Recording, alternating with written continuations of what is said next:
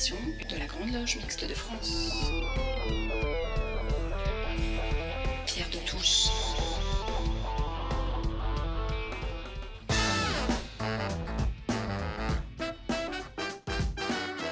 Les débats de Pierre de Touche.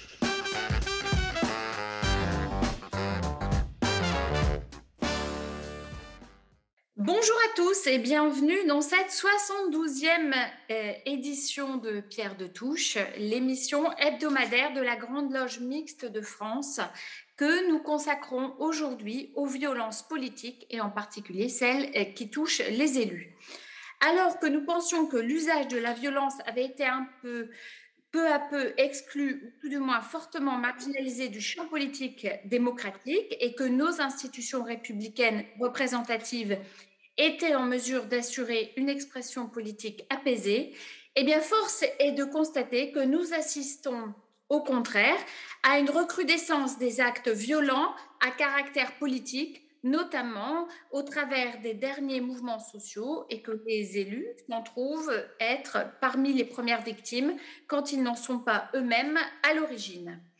Alors, ce phénomène est-il nouveau? Pourquoi la violence fait-elle encore partie des outils du politique? Pourquoi certains la voient comme un recours légitime? Quelle forme prend-elle et que répondre à celle-ci et aux mouvements qui l'utilisent eh bien, Ce sont autant de questions auxquelles nous répondrons lors de cette émission.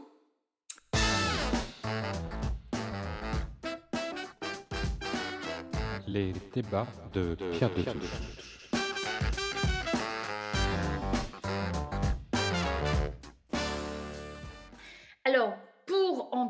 nous avons écouté Boris Faure, qui est secrétaire général de l'UNSA, ancien dirigeant de la Fédération des Français de l'étranger du Parti socialiste de 2002-2018 et auteur d'ouvrages dont celui à paraître Coup de casque, un essai sur la violence en politique. Bonjour Boris. Bonjour, merci de votre invitation. Euh, Brian Muller, historien à l'Université Montpellier 3 et spécialiste des, réalités, des radicalités politiques. Pardon. Bonjour Brian. Bonjour, merci pour l'invitation. Et Alexandre Freschi, député du Lot-et-Garonne, vous avez été récemment victime de menaces, nous y reviendrons. Bonjour Alexandre. Bonjour à vous et merci de l'invitation. Et nous avons choisi d'intituler ce débat Violence en politique, éternel retour. Et donc, merci à vous trois d'avoir accepté de participer à cette émission. Alors, je vous propose de débuter cette émission par un panorama historique des violences politiques, sans toutefois remonter plus loin que le 19e siècle. Alors, ma question eh va s'adresser à Brian Muller, qui est historien. Quelle forme la violence politique a-t-elle pris durant les deux derniers siècles Elle a pris énormément de formes. Déjà au 19e siècle, le, principe fondamental de la manifestation de la violence politique, euh, c'était l'assassinat. Que ce soit les anarchistes à la fin du 19e ou les anti-royalistes au début du 19e siècle. Nous avons aussi, durant tout le long de la fin du 20e siècle, euh, pendant le 19e siècle, jusqu'à nos jours, ce qu'on appelle la violence militante, c'est-à-dire qu'avec la structuration de partis ordonnés et la constitution de services d'ordre, les militants ont commencé à manifester autrement leur opinion que par simplement des mots ou la parole de leurs élus. Ils ont parfois utilisé leurs points. On le voit dans des meetings, on le voit dans des manifestations. Ça, on le doit à l'origine à ce qu'on appelle les commissaires de déroulède. Donc, euh, c'était une ligue d'extrême droite, la Ligue des Patriotes, qui avait créé ce principe d'avoir un service d'ordre avec des hommes qui tenaient des canépés. Alors, quels sont les groupes qui, par le passé, ont usé de euh, violence pour agir politiquement et pourquoi est-ce la même violence selon les, euh, appartenances politiques, les mêmes cibles, les mêmes modes d'action Brian Muller? Concrètement, tous les bords politiques en ont usé. Vraiment. Les méthodes ont pu être très variées. Vraiment, ça pouvait passer de la destruction de matériel l'intimidation à l'agression, l'assassinat, par des explosifs, des armes blanches, des armes à feu. En revanche, si on pouvait trouver une différence fondamentale, c'est les motivations qui peuvent varier selon l'époque et le bord politique. Quand vous êtes un militant d'extrême droite, vous allez être susceptible de faire preuve de violence envers des personnes racisées, par exemple, ou simplement de violence contre des personnes que vous considérez comme être ce qu'on appelle des antipatriotes, de façon générique. tous ceux qui seraient un peu trop à gauche à leurs yeux.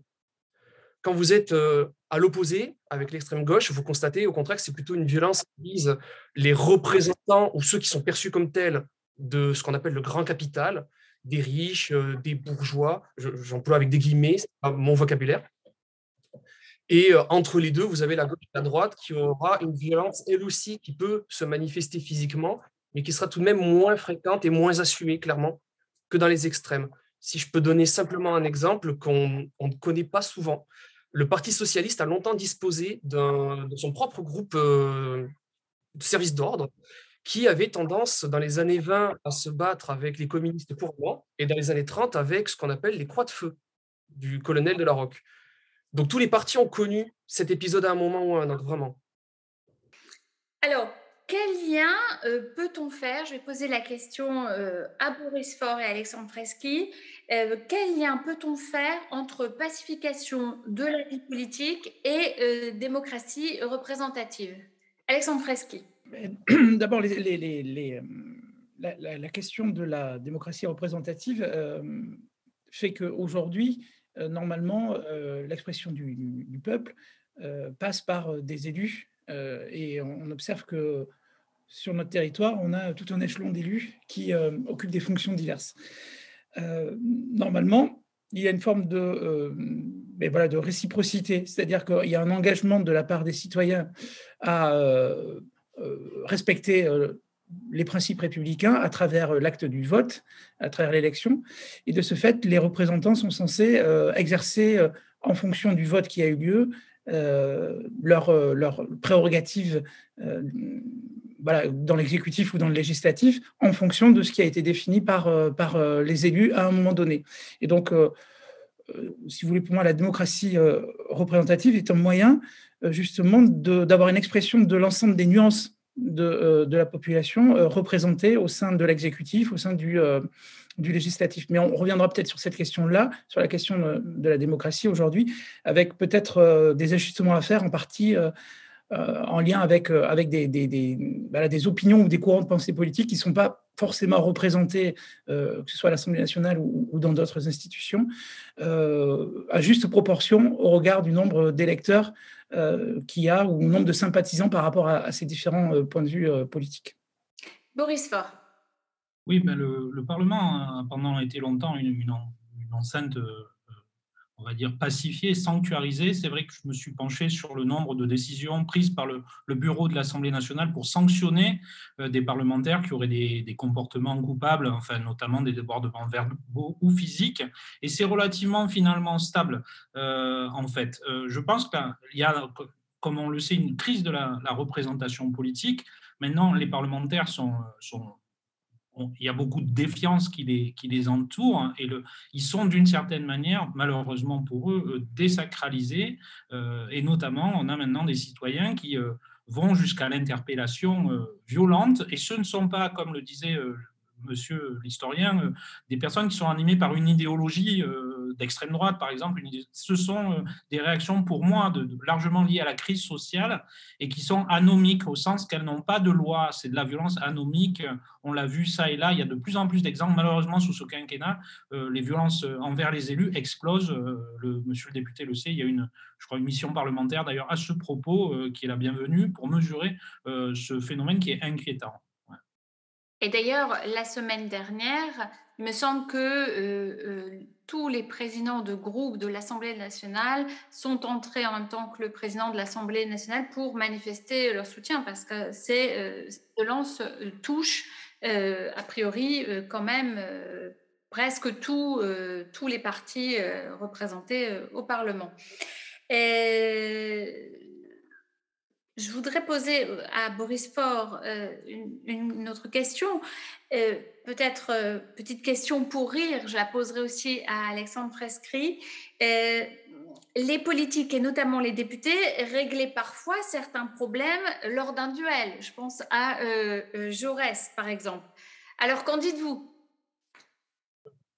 Il y a eu une régulation à l'époque, mais qui était largement d'ailleurs une comédie, en fait par exemple, De Fer, on parle souvent de son dernier euh, duel euh, à l'épée. En fait, tout était arrangé, en fait, c'était une mise en scène, mais, il y avait un côté folklorique et, finalement sympa. Ça voulait dire qu'on pouvait dépasser euh, la violence en la mettant en scène, mais en la régulant. Aujourd'hui, malheureusement, les nouvelles joutes se font sur les réseaux sociaux. Si vous voyez ce qui se passe sur les réseaux, y compris entre élus, euh, c'est d'une extrême violence. Je pense que dans la vie réelle, en face à face, les gens ne se diraient pas la même chose. Il y a un côté déculpabilisé, enfin, il n'y a plus de filtre sur le réseau, et c'est les, les nouvelles joutes. Et malheureusement, c'est dérégulé et c'est très violent. Alexandre Oui, donc ce que dit euh, M. Faure est, parfaitement exact hein, sur, euh, sur, le fait qu'il y avait une mise en scène euh, peut-être de, des, points de vue opposés entre, entre partisans de, certaines idées. Néanmoins, on se souvient qu'il y a quand même des moments de tension récemment, que ce soit à l'Assemblée nationale sous cette mandature ou la mandature antérieure. On sait que par exemple, lors de, et même, même remonter à l'adoption du PAX, qui a été extrêmement euh, compliqué au niveau de l'Assemblée nationale. Y a des tensions très fortes entre parlementaires, euh, des, frictions même. Et euh, je dois vous dire qu'aussi récemment, à l'Assemblée nationale, dans le cadre de, l'examen du texte sur, sur le pass vaccinal, sur la gestion de la crise sanitaire, voilà, à la fin d'une session, il y a quand même eu aussi une sorte de, de turbulences entre, députés. Euh, bien heureusement, ça s'est vite apaisé. Mais au-delà de ça, euh, c'est vrai qu'il y, a une manifestation de, la violence sur les réseaux sociaux qui est, euh, qui est hors norme, en fait, qui, qui n'est pas, qui pas cohérente et qui n'est pas en lien vraiment ni avec voilà l'incarnation que doit avoir un, parlementaire, parce que aussi c'est en étant à la hauteur de, sa fonction lui-même que mais qu'il donne de la valeur à celle-ci. Euh, et voilà, sur les réseaux sociaux, on voit, on voit des, débats qui sont parfois extrêmement euh, compliqués à, à, comprendre même, euh, et on, a une forme d'exacerbation des, des, tensions, et, et c'est vraiment dommageable. À ce titre-là, moi, je, je, ne vois pas d'issue favorable dans les prochaines années ou, à court terme pour essayer de, justement d'apaiser les tensions par rapport, euh, par rapport aux, réseaux sociaux. Je voulais revenir sur, sur ce que vous avez dit tout à l'heure sur l'entrée euh, symbolique aussi mhm. de l'ensemble des présidents de groupe à l'Assemblée nationale, c'était la semaine dernière. Euh, vraiment, c'est fort, c'est un symbole qui est fort. Mais au-delà du symbole, ce qui est plus important, il me semble, ce sont les actes.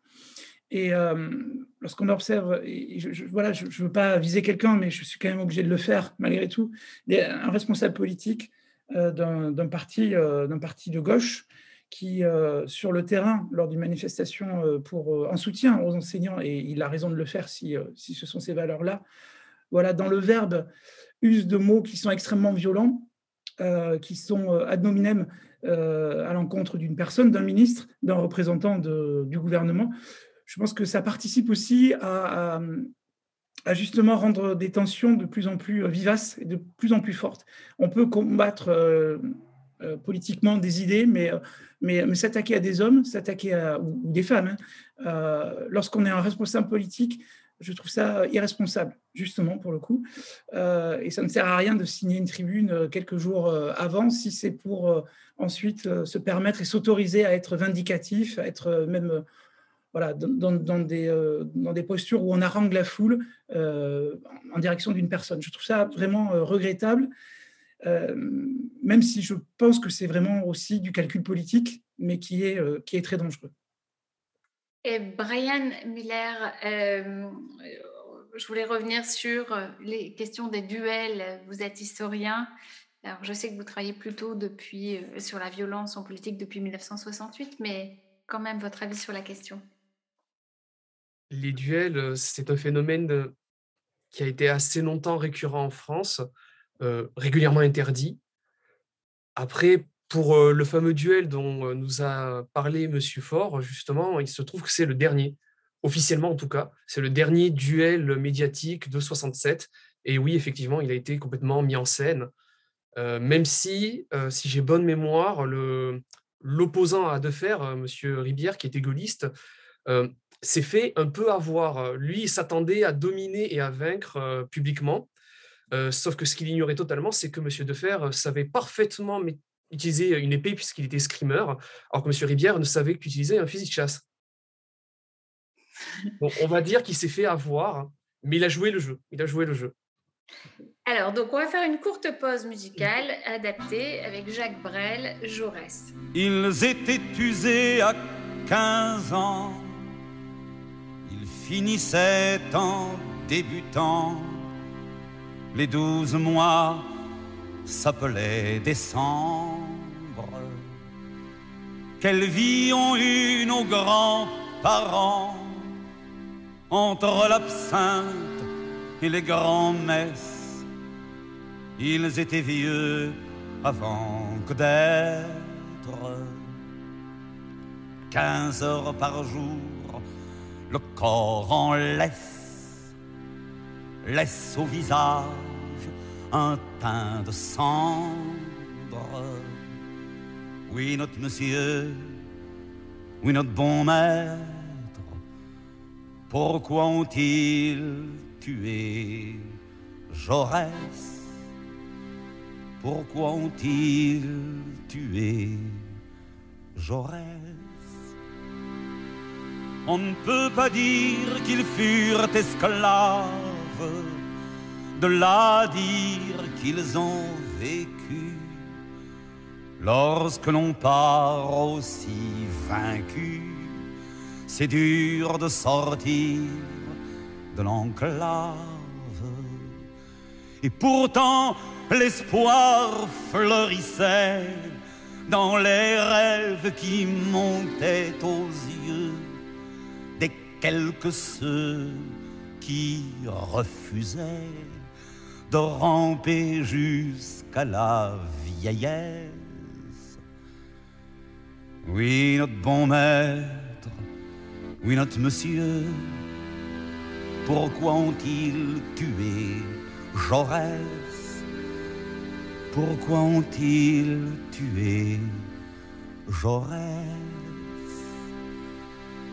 Par malheur il survivait, c'était pour partir à la guerre, c'était pour finir à la guerre.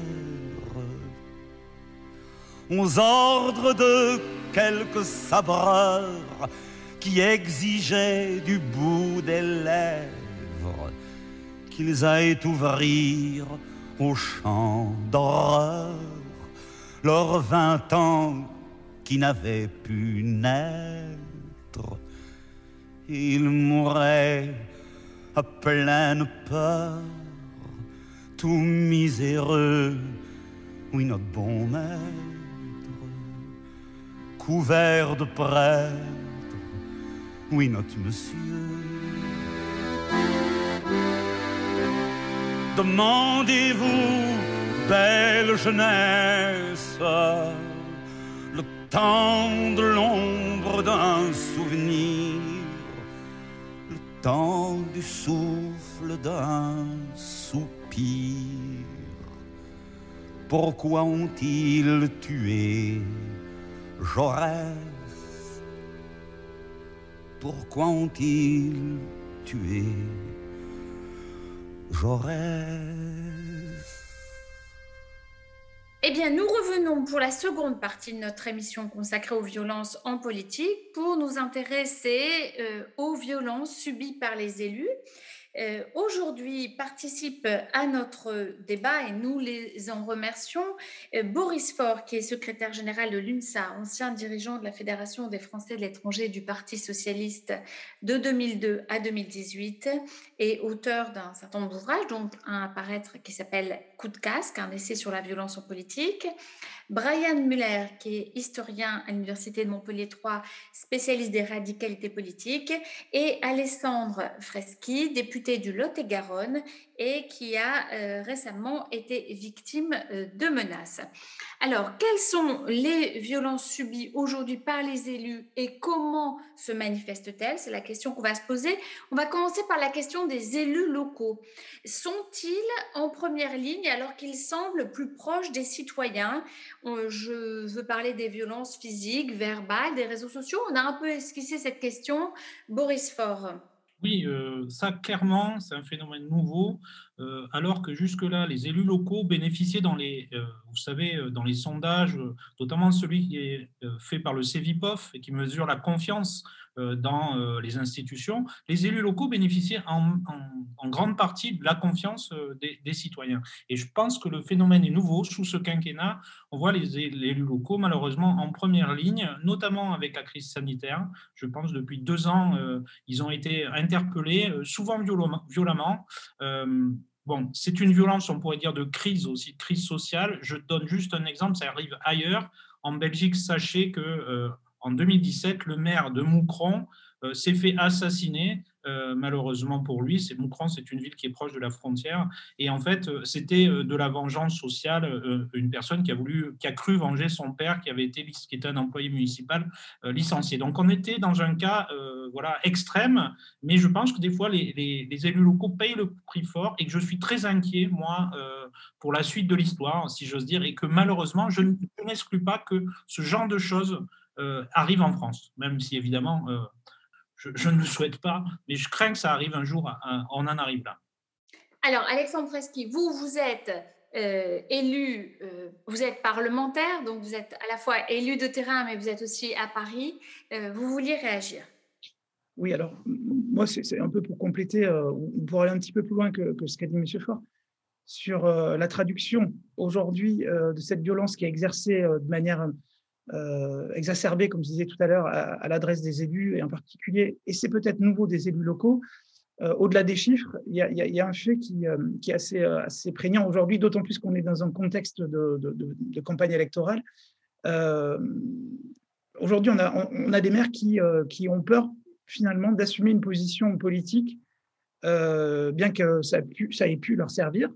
On, voit de plus en plus de candidats qui se présentent sans étiquette politique, Bon, c'est aussi un reflet euh, de l'évolution de la société, d'un affaiblissement des partis, certes, admettons, mais euh, lorsqu'on essaye, et c'est le, cas actuellement, de recueillir des parrainages, par exemple, euh, d'élus, la réponse qui nous est transmise, c'est souvent, majoritairement, c'est écoutez, moi, dans mon conseil municipal, il y a diverses opinions, etc. etc. Ça, c'est la première réponse. Et ensuite, plus, en creusant un petit peu, ce qu'ils vous disent, les élus, c'est que bah, finalement, ils ont peur de se heurter à des gens vindicatifs un peu dans leur commune qui viendraient leur reprocher euh, d'avoir soutenu tel ou tel candidat.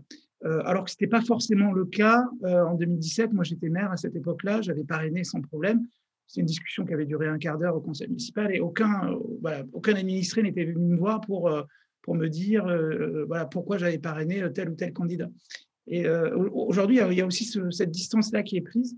Euh, à l'égard de, positions hein, qui peuvent assumer, euh, enfin qui ne peuvent pas assumer pour le coup, alors que ce sont euh, souvent des élus qui sont plutôt en accord avec ce qui peut être fait ou, en désaccord. Mais même s'ils sont en désaccord, ils n'osent pas, ils n'osent pas adresser un parrainage.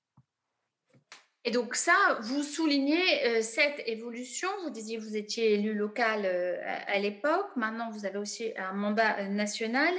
Euh, je voudrais euh, vous demander si on a souvent eu euh, des violences contre les biens, notamment les permanences des parlementaires, mais on sent passer à d'autres formes de violence. Hein. On a entendu des véhicules, des garages incendiés. Qu'en est-il toujours des violences euh, physiques, verbales sur les réseaux sociaux. On a vu qu'il y avait pas mal de parlementaires qui avaient déposé plainte. Je crois même que euh, vous-même, vous avez été menacé, euh, Alexandre Freschi. disons qu'il n'y a, pas de... n'y a pas de limite à l'imagination des, voilà, de, ces personnes-là, dans l'ignominie, en tout cas, dans les messages que beaucoup de parlementaires et moi-même recevons parfois accompagné pour certains euh, de, voilà, de poudre, de canon, euh, de balles euh, parfois, donc c'est quand même extrêmement précis. voilà, on parle d'éviscération, de voilà, on va vous décapiter, etc. La tronçonneuse, il y a tout un tas de, de sujets qui sont, voilà, qui sont, qui sont abordés en termes de, voilà, de mutilation des corps.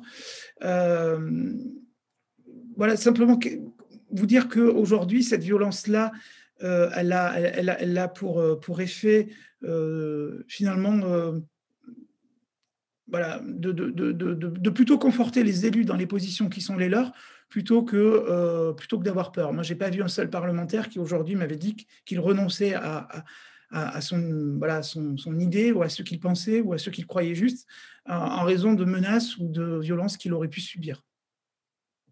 Et Brian Muller, vous vouliez réagir euh, Je suis d'accord avec euh, ce qui a été dit par les deux élus. Je tenais simplement à préciser pour chacun d'eux euh, un point différent. Euh, sur le plan européen, nous avons eu le cas de l'assassinat du maire d'Hambourg, si j'ai bonne mémoire, il y a quelques années à peine, par un militant d'extrême droite qui lui avait reproché d'avoir accueilli des migrants dans sa commune. Euh, donc le phénomène, malheureusement, n'est pas propre et isolé à, Bruxelles ou à la France. C'est un phénomène, je pense, qui se généralise en Occident. Et concernant les, les agressions et les menaces, plus simplement, on va dire les menaces des élus, euh, le phénomène n'est pas si nouveau que cela, en fait. On constate déjà dans les années 68 des menaces fréquentes, surtout contre des gaullistes pour le coup, euh, d'atteinte à leur intégrité physique et morale par des militants d'extrême gauche. Euh, j'ai trouvé des cas de personnes qui ouvrent leur boîte aux lettres et ont une corde avec écrit T'es le prochain. Il y a eu des élus qui jetaient leur cocarde tricolore pendant les manifestations et reniaient leur parti sur le coup parce qu'ils avaient peur d'être lynchés par une foule en colère. Donc ces phénomènes sont minoritaires, ils sont marginaux, mais ils ont existé.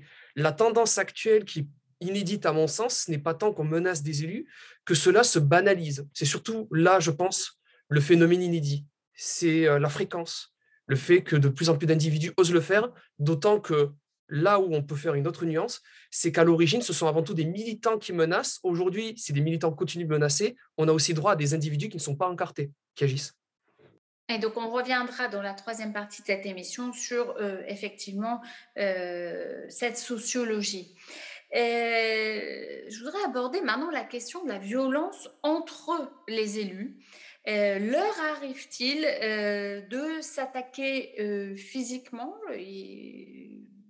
Je vais poser la question à nos deux élus, Boris Faure et Alexandre Freschi bien obligé de parler euh, de mon agression, malheureusement. Je ne veux pas en faire euh, d'ailleurs le sujet central de l'émission, mais euh, j'ai été agressé, pour ceux qui l'ignorent, le 30 août 2017 à coup de casque par un député qui était alors un député de la République en marche, qui s'est fait sortir de ce groupe suite à cette.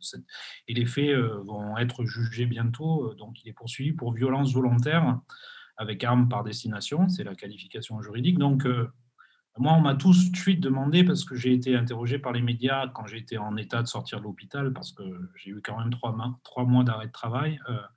Euh, euh, on m'a dit est-ce que c'est un cas, un fait divers, ou est-ce que c'est euh, quelque chose qui relève de la violence politique?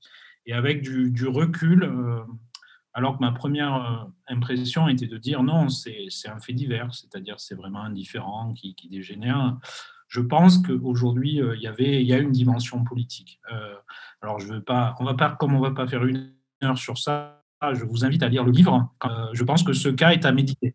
voilà. Alexandre Freschi, vous, évoquiez tout à l'heure que lors du débat sur le Pax vaccinal, il y avait eu des frictions. Qu'en est-il de la violence entre élus? Est-ce qu'elle elle est plus courante actuellement, à part le cas de de Boris Faure euh, enfin, Moi, je n'ai pas été témoin de, de, de, violences exprimées euh, voilà, entre élus. En revanche, pour euh, rebondir sur les propos de M. Muller, et pour remonter finalement peut-être à une période antérieure à, celle dont il est spécialiste et, une période qu'il connaît nécessairement bien mieux que moi, la, République est née dans la violence, hein. chacun le sait. Et quand je parle de la République, euh, je parle de la Révolution française.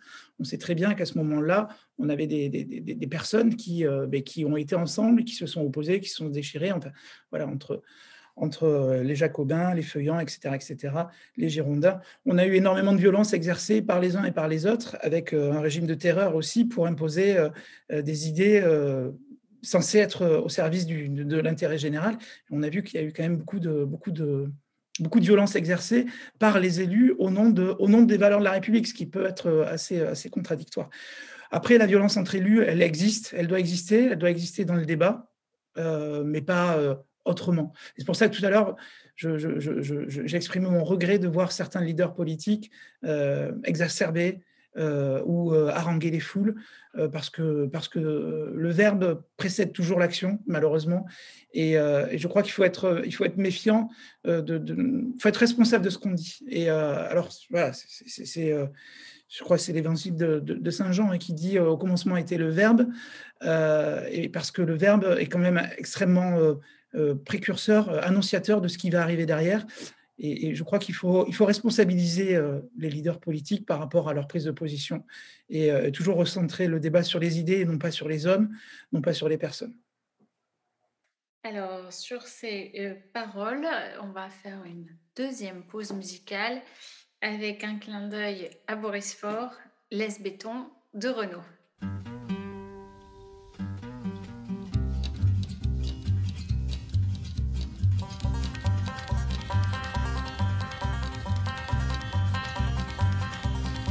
J'étais tranquille, j'étais peinard. Accoudé au flipper, le type est entré dans le bar, a commandé un jambon beurre, puis il s'est approché de moi, puis m'a regardé comme ça. T'as des bottes, mon pote, elle me botte.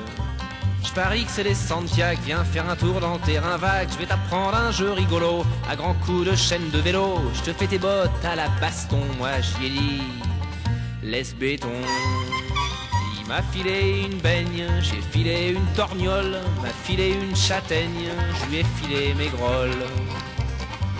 J'étais tranquille, j'étais peinard, accoudé au comptoir, le type est entré dans le bar, a commandé un café noir, puis il m'a tapé sur l'épaule et m'a regardé d'un air drôle. T'as un blouson mecton, il est pas bidon, moi je me les gèle sur mon scooter avec sacherai un vrai rocker. Viens faire un tour dans la ruelle, je te montrerai mon opinel et je te chouraverai ton blouson. Moi j'y dit, laisse béton. Il m'a filé une baigne, j'ai filé un marron, m'a filé une châtaigne, j'ai filé mon blouson.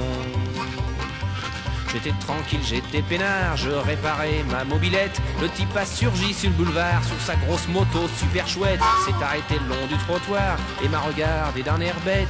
Tu as le même blue jean que James Dean, tu arrêtes ta frine.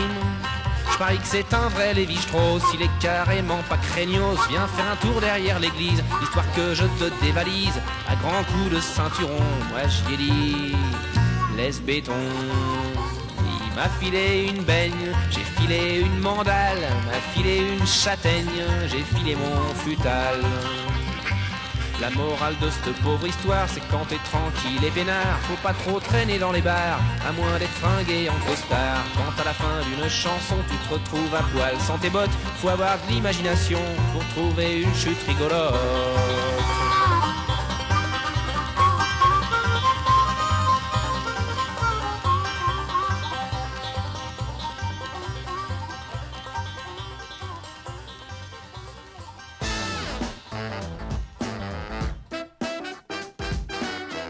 Les débats de Pierre de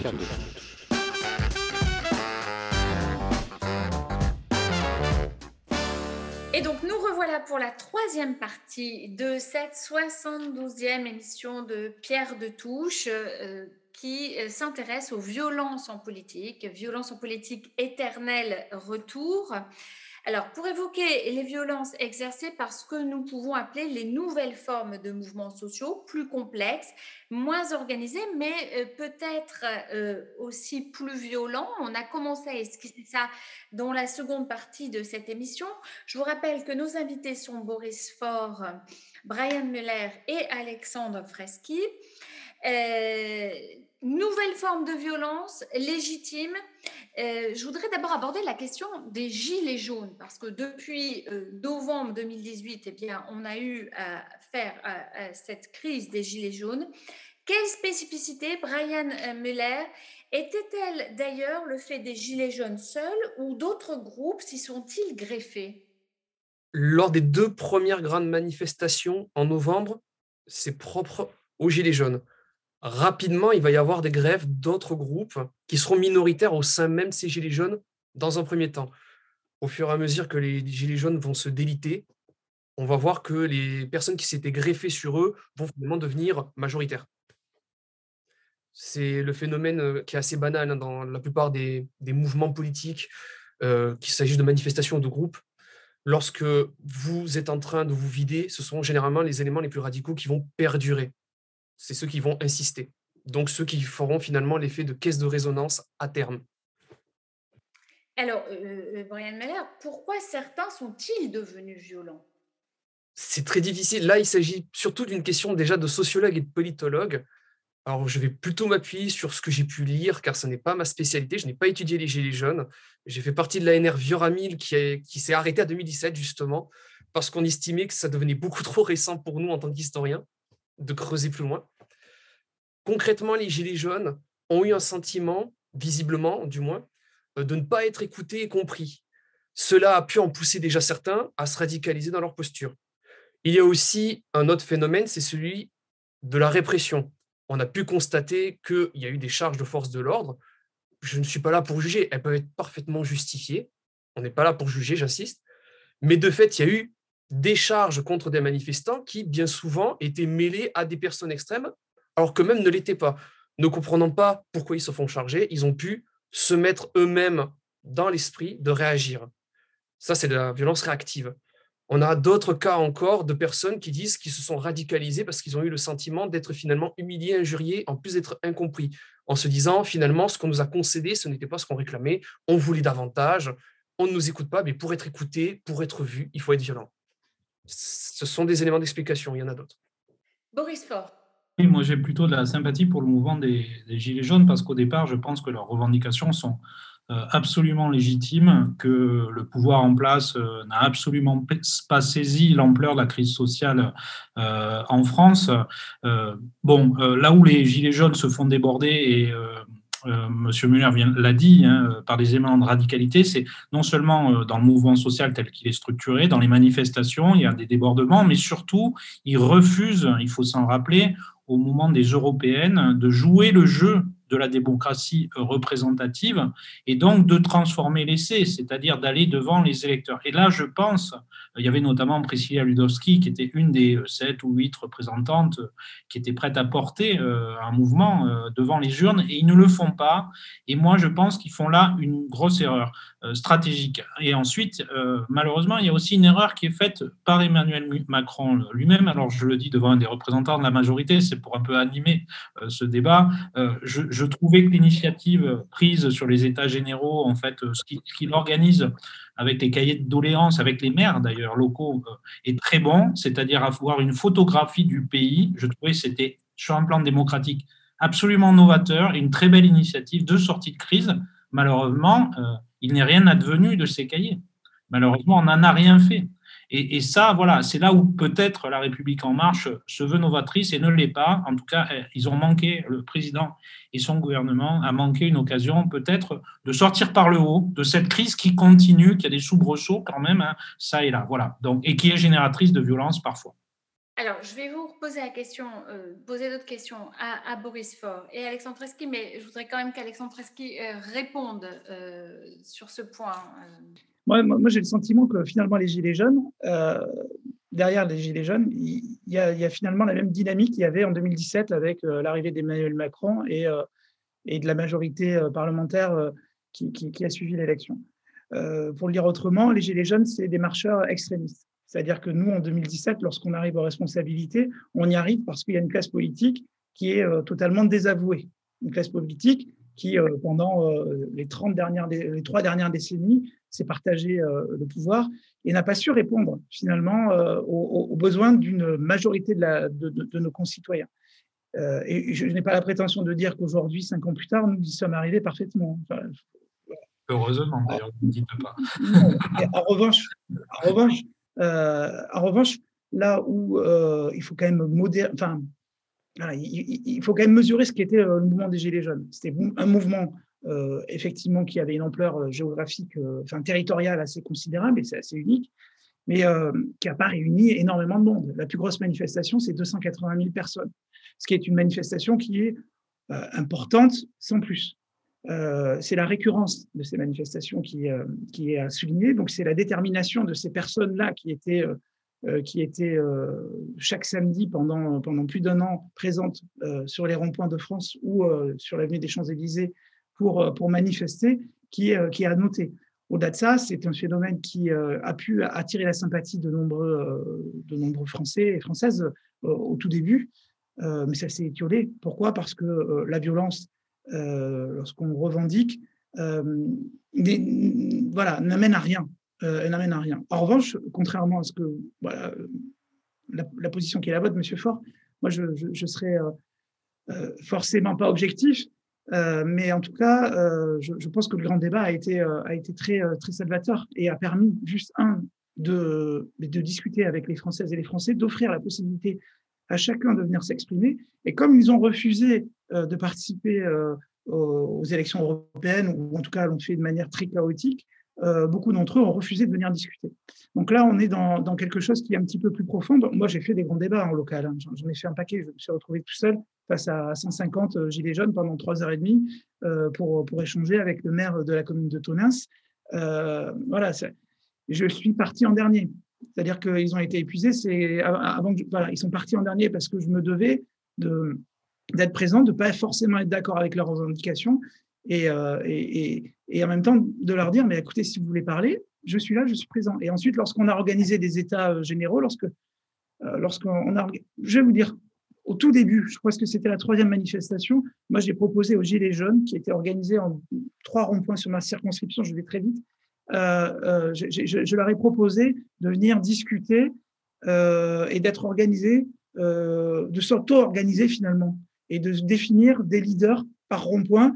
Et de mon côté, moi j'avais un collège d'élus qui était prêt à les entendre. ils ont toujours refusé de venir parce qu'ils ne s'entendaient pas entre eux sur la ligne de conduite qui était là. Donc, Certains ont fait acte de violence, euh, mais je pense que ceux qui étaient dans la violence étaient dans autre chose qu'une contestation d'ordre social, parce qu'on a vu que parmi celles et ceux qui ont été arrêtés, c'était surtout des militants euh, politiques euh, qui étaient plutôt d'extrême gauche, plutôt que des gens qui étaient dans un, besoin de, de revendication sociale. Alors, pour continuer, je voudrais qu'on aborde maintenant la question des antivax, mais pas que des antivax. On a euh, aussi les, et c'est ce dont nous avons beaucoup entendu parler récemment, les antipasses sanitaires devenus antipasses vaccinales. Pourquoi ce mouvement est-il devenu violent? Pourquoi les antivax ou les antipax euh, vaccinales s'en prennent-ils aux, élus de manière violente Se sentent-ils réellement menacés par euh, les mesures sanitaires? Je voudrais vous poser la question à, tous les trois. Euh, Boris Faure oui, ben, c'est pour moi une rupture de civilisation, c'est-à-dire que entre progressistes, ce que nous sommes, je crois, normalement, il y a euh, quand même généralement une confiance à minima euh, dans les avancées de la science.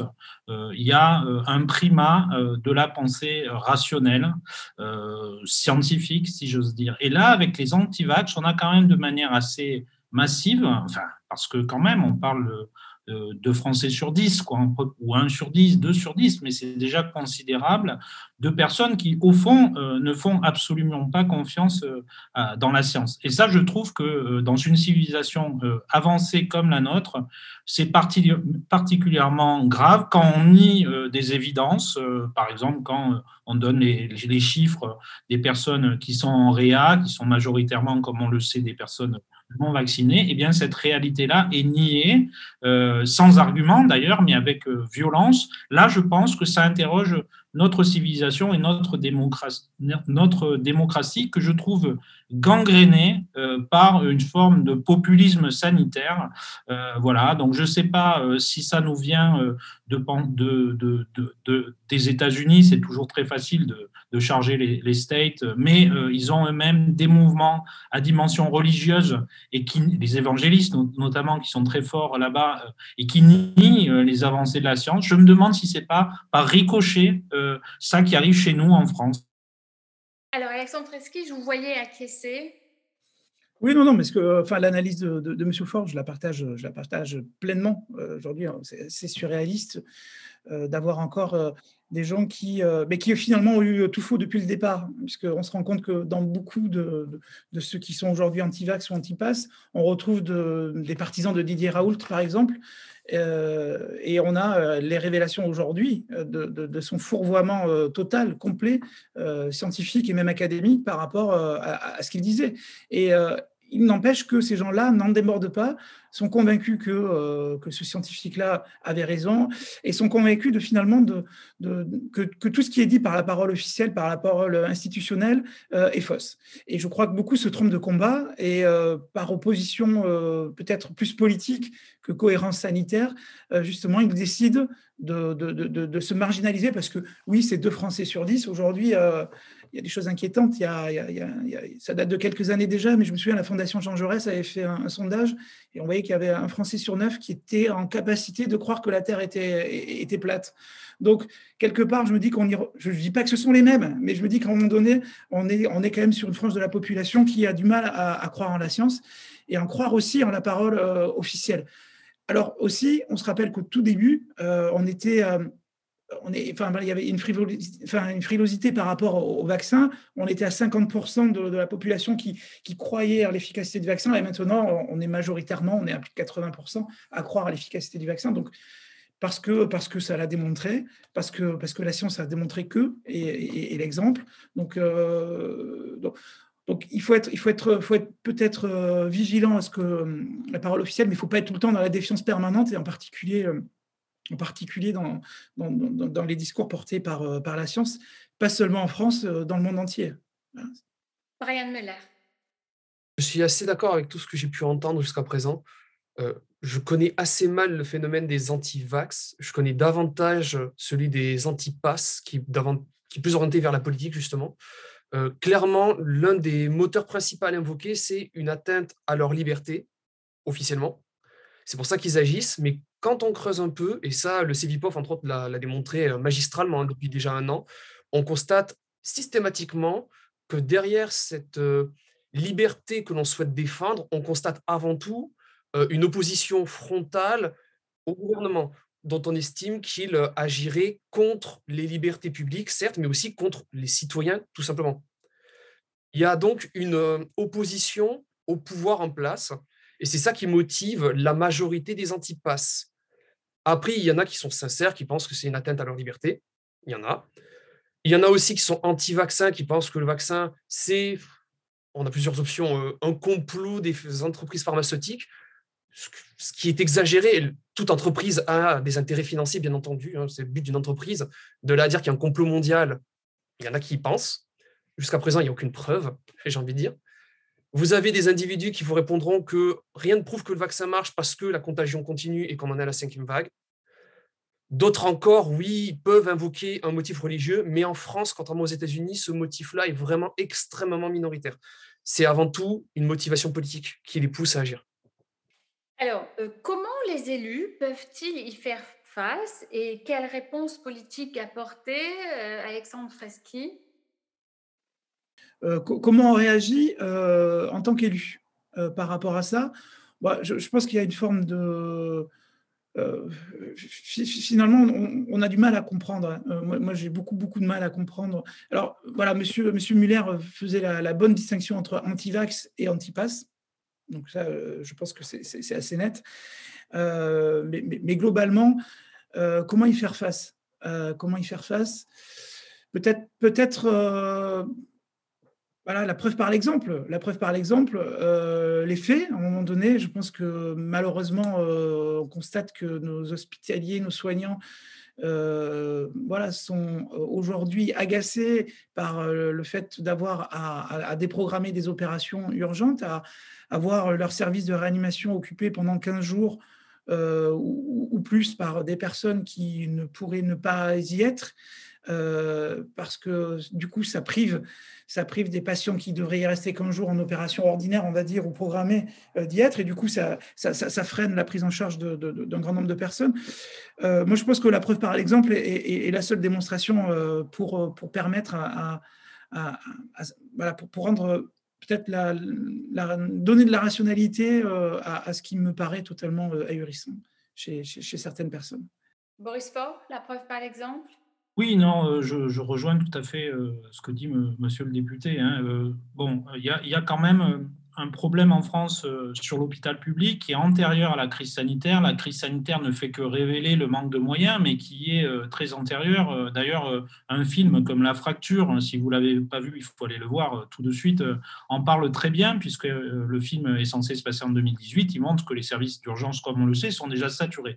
Or, que ce soit les antivax ou les provax, tous sont attachés à l'hôpital public. C'est une institution en France qui bénéficie d'une confiance gigantesque. Donc, je pense que ce que ne supportent pas les antivax, notamment, c'est d'être culpabilisés, de dire oui, euh, vous encombrez finalement euh, les, services de réa euh, et vous empêchez qu'on soigne les cancéreux, en fait, tous ceux qui, en auraient besoin. Moi, je pense qu'en fait, pour réconcilier tout le monde, parce qu'il il va bien falloir en sortir de cette crise, il faut que le président de la République, puisqu'il va se représenter, s'engage sur un plan, mais réel, de redressement des moyens de l'hôpital public. Il y a, je vais rendre hommage à la, majorité, vous voyez, je ne suis pas sectaire, je trouve que sur, et pourtant je suis injustifiable qui attend depuis bientôt cinq ans euh, le procès, mais je sais qu'il y a un plan de remise à jour des moyens de la justice qui est en cours. Euh, bon, euh, voilà, tout ça ne se fait pas en un jour, il ne faut pas être démago. Je pense qu'il faut la même chose sur l'hôpital public et que le, candidat Macron s'engage sur ça. Il doit le faire très vite et ça, décongestionnera un peu ces tensions qu'il y a entre pro et anti. On ne touchera pas, bien sûr, au cœur euh, des, fanatiques hein, dont on parlait. Euh, les fanatiques qui euh, voient des complots partout, ils continueront. Mais on peut peut-être réconcilier tout le monde en remettant notre hôpital public à flot. Et donc voilà, peut-être. ça, aidera. Je, dis ça à, monsieur, monsieur, le député, qu'il en parle à Macron. Alors, euh, dernier point que je voudrais euh, aborder, les mouvements de défense des minorités, le nouvel antiracisme, les LGBTQ, euh, sont-ils violents et quelle forme leur violence prend-elle si, si tel est le cas Brian Muller? Si vous me permettez, j'aimerais juste d'abord réagir sur ce qui a été dit avant, juste sur un point. par rapport aux manifestations anti-pass sanitaires et aux extrémistes, on constate qu'il y a des, partis, encore une fois, ce sont surtout des partis d'extrême, hein, droite-gauche, qui s'en sont emparés. Et euh, je tiens à rendre hommage euh, à ces pauvres journalistes de l'AFP qui ont été agressés le, 15 janvier, hein, donc c'était il n'y a pas si longtemps, euh, par des 150 militants qui manifestaient, je crois qu'ils étaient 50 au final, s'être détachés de ce groupe, qui ont attaqué des journalistes de l'AFP. Il s'agissait des patriotes. Donc le parti de Florent Philippot qui rend un vibrant hommage chaque semaine à Didier Raoult qui serait la victime des médias et du système. Donc je pense que malheureusement, nos antipasses euh, vont être en partie encore radicalisés à un moment tant qu'on n'arrivera pas à les détacher de ces partis extrémistes. Parce que les manifestants ont soutenu l'agression de l'AFP. Personne ne s'est interposé. Personne n'a condamné. Je veux dire, dans leur groupe. Dans leur groupe, bien sûr. Voilà, dans leur groupe. Sinon, pour en venir à votre question, euh, moi, je pense qu'il y a toujours eu ce type de violence. Il y en a toujours eu vraiment, encore une fois, hein, rien qu'avec ma spécialité, je peux vous garantir, dans les années 68, au nom de l'antiracisme, il y en a eu des attaques. Euh, j'ai des documents internes au ministère de l'Intérieur que j'ai pu euh, voir, consulter, qui montrent que même encore en 75, des militants maoïstes avaient fabriqué euh, un bâton avec un tube d'environ 30 cm qui permettait de brûler vif un CRS dans le cadre de leur manifestation antiraciste, alors que nous étions dans un pays qui, depuis le début de, l'année 73 était marqué par des violences, pour le coup racistes, reconnues, hein, avérées, de maghrébins. C'est un phénomène qui existe. Heureusement, pendant un moment, c'était très marginal. Aujourd'hui, hélas, depuis les manifestations de 2016, on voit de plus en plus des attaques de policiers par ces manifestants. Ils sont minoritaires, mais ils sont de plus en plus actifs. Alors, je reviendrai sur, cette, euh, sur ces euh, questions-là après. Et Qu'en pensez-vous, euh, nos deux euh, élus, euh, Boris Faure, les mouvements de défense des minorités, le nouvel antiracisme, les LGBTQ+, et puis je passerai par ensuite à Alexandre Freschi. C'est clair pour moi qu'il y a un problème d'essence ontologique dans le nouvel antiracisme, dans le wokisme en fait, ou l'indigénisme. Euh, il n'y a qu'à voir euh, ce qu'était euh, l'antiracisme il y a 30 ans quand SOS Racisme se crée sur le postulat finalement qu'on est tous frères et sœurs, qu'on est tous, on est dans une fraternité universelle. Touche pas à mon pote, c'est bien, je veux défendre le pote, qu'il soit arabe, noir, s'il est attaqué, quelle que soit ma couleur de peau à moi. Donc, c'est poser un principe de fraternité universelle. Aujourd'hui, c'est les Noirs défendent les Noirs, les Arabes défendent les Arabes, si je veux être un peu caricatural, mais c'est ça. Avec, dans les, on l'a vu, des, par exemple, des, réunions organisées par l'UNEF, une formule qui postule que voilà, seuls les, racisés sont en, état de se parler, de se comprendre. Et je trouve que c'est finalement, euh, même si c'est euh, sous couvert de bonnes intentions, euh, au fond, je criminalise pas les intentions de ces gens, mais ils se trompent, ils se trompent lourdement sur leur capacité à, justement faire avancer la, cause antiraciste. Vous voyez, donc en soi, c'est violent symboliquement. Moi, je trouve que c'est violent d'exclure des gens d'une réunion. C'est violent et c'est anti-républicain. C'est condamnable. Nos lois condamnent cela. On ne le fait pas parce que on est voilà dans un cadre politique, on laisse les gens s'exprimer. Euh, euh, moi, je suis, euh, je suis révolté quand je vois ça parce que je me dis vous vous plantez, vous vous plantez, vous avez tort. écoutez ce qu'ont fait vos aînés, bon sang. regardez ce qu'est la République. vous vous trompez quand vous portez le combat antiraciste sur ces fonds baptismaux là. Voilà. Alexandre.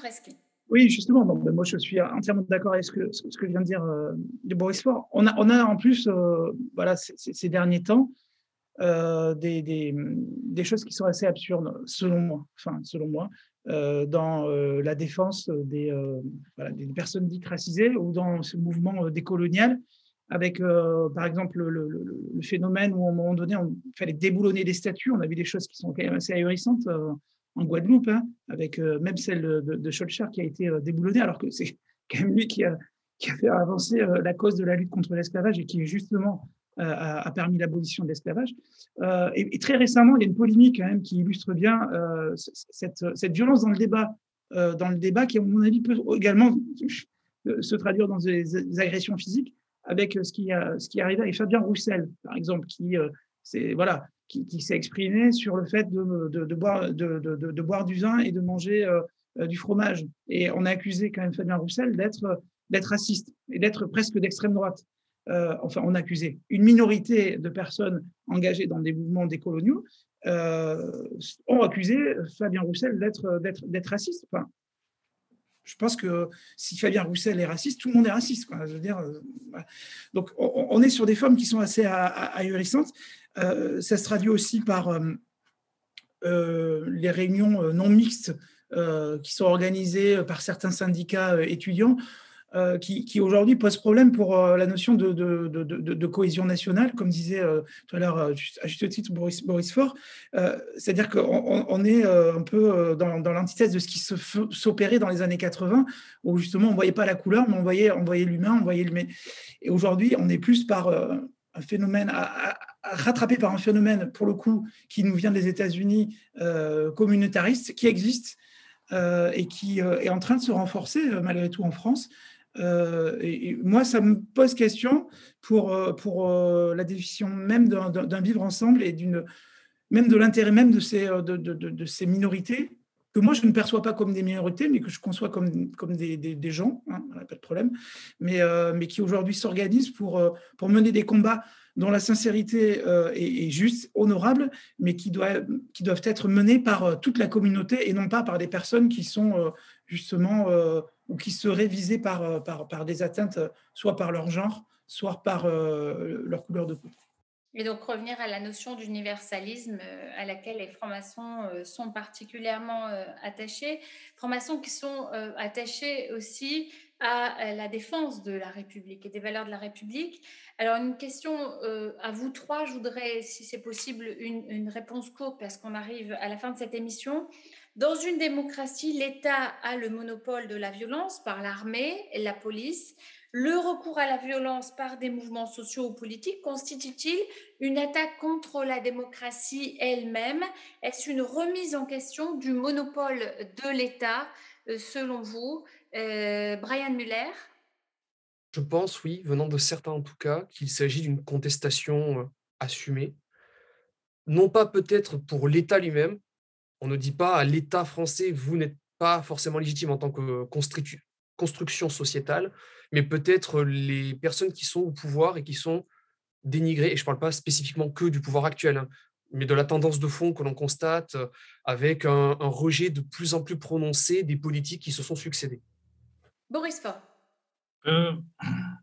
Je ne crois pas euh, que dans l'histoire récente, euh, des mouvements sociaux aient réellement euh, mis en danger l'État. Si on regarde mai, 68, même dans la phase de paralysie où la France était finalement sans essence et les routes barrées et les étudiants dans la rue, on n'a jamais pensé que l'État allait disparaître et être remis en cause profondément. Moi, je crois que ces mouvements sont des moments d'interpellation, en fait, euh, mais euh, ne touchent pas, heureusement, parce qu'on a quand même, malgré ce qu'on a dit aujourd'hui, on était quand même assez pessimiste, hein, euh, mais on a au, cœur de chaque Français l'attachement à l'État, l'État qui a fait la France, finalement. Donc, je ne pense pas que, qu'on puisse, que ces mouvements puissent quoi que ce soit changer à, à ce, à cette colonne vertébrale étatique qui est là. Je ne sais pas si ça répond totalement à la question, mais elle n'était pas facile, votre question. Alexandre Freschi. Oui, euh, bon, comme, euh, Boris Faure, moi j'ai le sentiment quand même que l'État est suffisamment fort aujourd'hui justement pour euh, pouvoir résister à, toute forme de, dépassement. Et si on a pu constater en Italie dans les années 30 la montée du fascisme par justement ces formes de milices qui étaient organisées, les chemises noires qui ont pris le pouvoir, ça n'a été possible que parce que l'État était faible et l'État était neuf. Aujourd'hui, je crois qu'on a suffisamment encore euh, euh, alors, je vois de dominer de la tête, c'est parce que je, résume simplement, euh, Monsieur Muller. mais aujourd'hui, je pense que l'État est suffisamment fort pour garantir justement le maintien de l'ordre. En revanche, ça interroge sur le devenir de notre, de notre République. Et aujourd'hui, il y a des débats sur faut-il faut passer à une sixième République ou faut-il faire évoluer nos institutions? Moi, je pense que, à titre personnel, il serait utile euh, un certain moment, enfin peut-être de, repenser la question de la proportionnalité, justement pour que chacun euh, ou chaque Français puisse se sentir le mieux représenté possible au sein de notre, de notre État. Et donc, en fait, euh, je, crois qu'une réforme constitutionnelle, si c'est pas, je suis d'accord, quelque chose qui est extrêmement, extrêmement sexy pour le, pour faire court et pour faire simple, c'est quand même quelque chose qui pourrait être une réponse à, ce besoin de démocratie, à ce besoin d'être un petit peu plus considéré, euh, de, exprimé par euh, un grand nombre de nos concitoyens. On le voit, que ce soit euh, à travers le, vote aux extrêmes ou, l'absence de vote, qui, sont deux indicateurs malgré tout malgré la bonne volonté d'un grand nombre de partis politiques de faire revenir les électeurs dans les urnes, c'est quand même manifestement deux signes qui sont inquiétants et qui ont tendance à se renforcer il faut essayer de trouver euh, une parade pour essayer d'embarquer tout le monde dans, un devenir commun. Alors, dans le prolongement de ce que vient de dire Alexandre Esqui, euh, en conclusion, et vraiment très rapidement, s'il vous plaît, euh, comment pacifier à nouveau le débat public dans le contexte actuel? Vous avez commencé à esquisser des réponses. Quelles solutions pour refaire société? Brian Muller? Je n'ai pas la réponse à cette question. Je vous avoue que je ne sais pas à l'heure actuelle comment, sur les dix prochaines années, nous pourrions parvenir à une pacification des mœurs, alors que je constate au contraire qu'il y a un durcissement depuis 2015-2016. Je vous dirais simplement qu'il faudrait réussir à renouer le dialogue, mais c'est plus facile à dire qu'à faire. Je pense que les différents gouvernements ont essayé. Et à l'heure actuelle, nous n'y sommes pas parvenus. Alexandre Freschi moi, je suis nostalgique euh, d'une époque que je n'ai pas connue.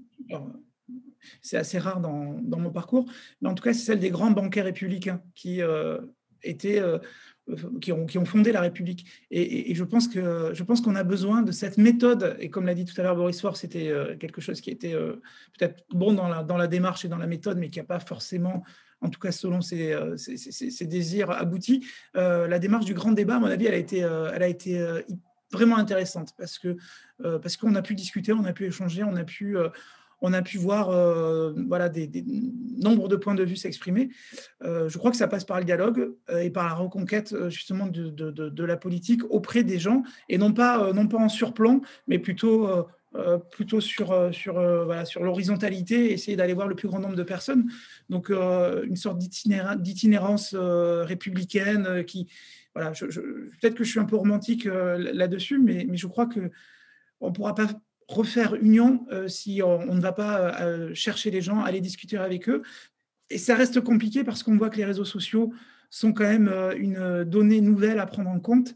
voilà, c'est le seul bémol que je mettrais à tout ça, c'est que les réseaux sociaux aujourd'hui, je, ne vois pas comment on peut, comment on peut réguler et comment on, on peut cadrer les choses pour essayer de, voilà, de, de, de, raisonner un petit peu ce qu'il y a à raisonner.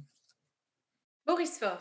Oui, ben la, la réponse, c'est évidemment la démocratie, c'est-à-dire qu'on a besoin davantage de démocratie, et, euh, puisque c'est le champ euh, de la confrontation pacifique, normalement, la, démocratie. Et je pense qu'elle doit marcher sur ses deux pieds, c'est-à-dire qu'on a besoin de revitaliser la démocratie sociale, euh, qui en, France fonctionne peu, c'est-à-dire avec un, syndicalisme éclaté et un syndicalisme du petit nombre, en fait, un syndicalisme militant. Donc, on a besoin de revitaliser la démocratie sociale. Ça, je pense que, ça, je le dis comme je le pense, ça n'intéressait pas Emmanuel Macron. Euh, c'est une erreur.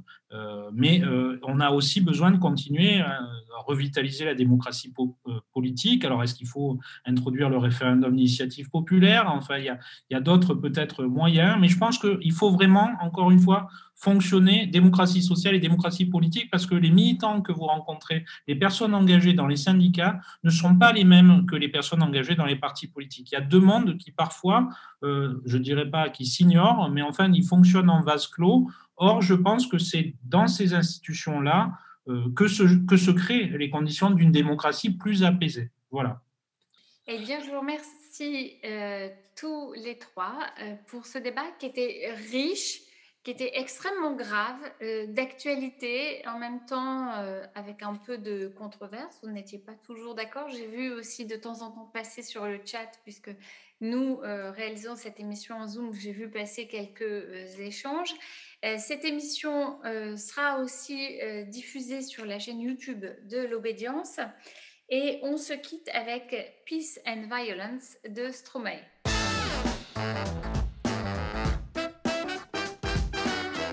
les débats de Pierre de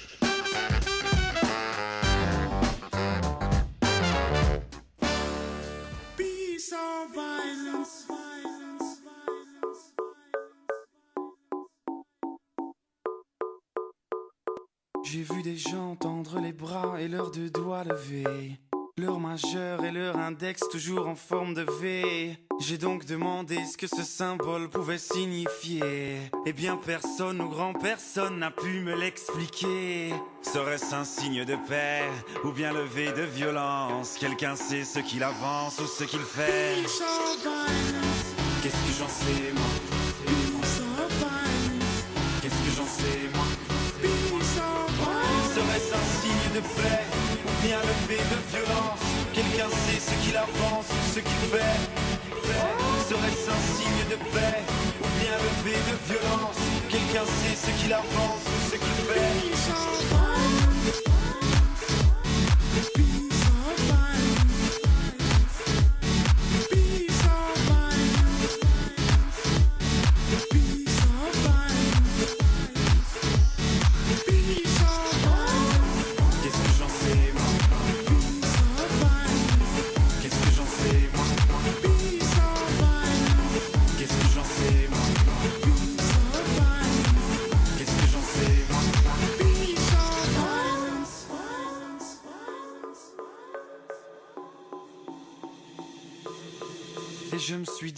la même parce qu'il fallait me faire une idée.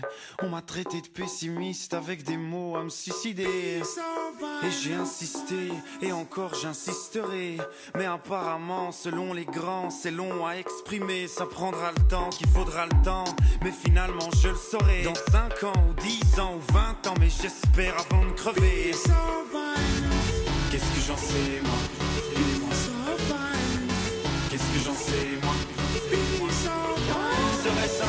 De paix ou bien levé de violence. Quelqu'un sait ce qu'il avance ou ce qu'il fait. Serait-ce un signe de paix ou bien levé de violence? Quelqu'un sait ce qu'il avance ou ce qu'il fait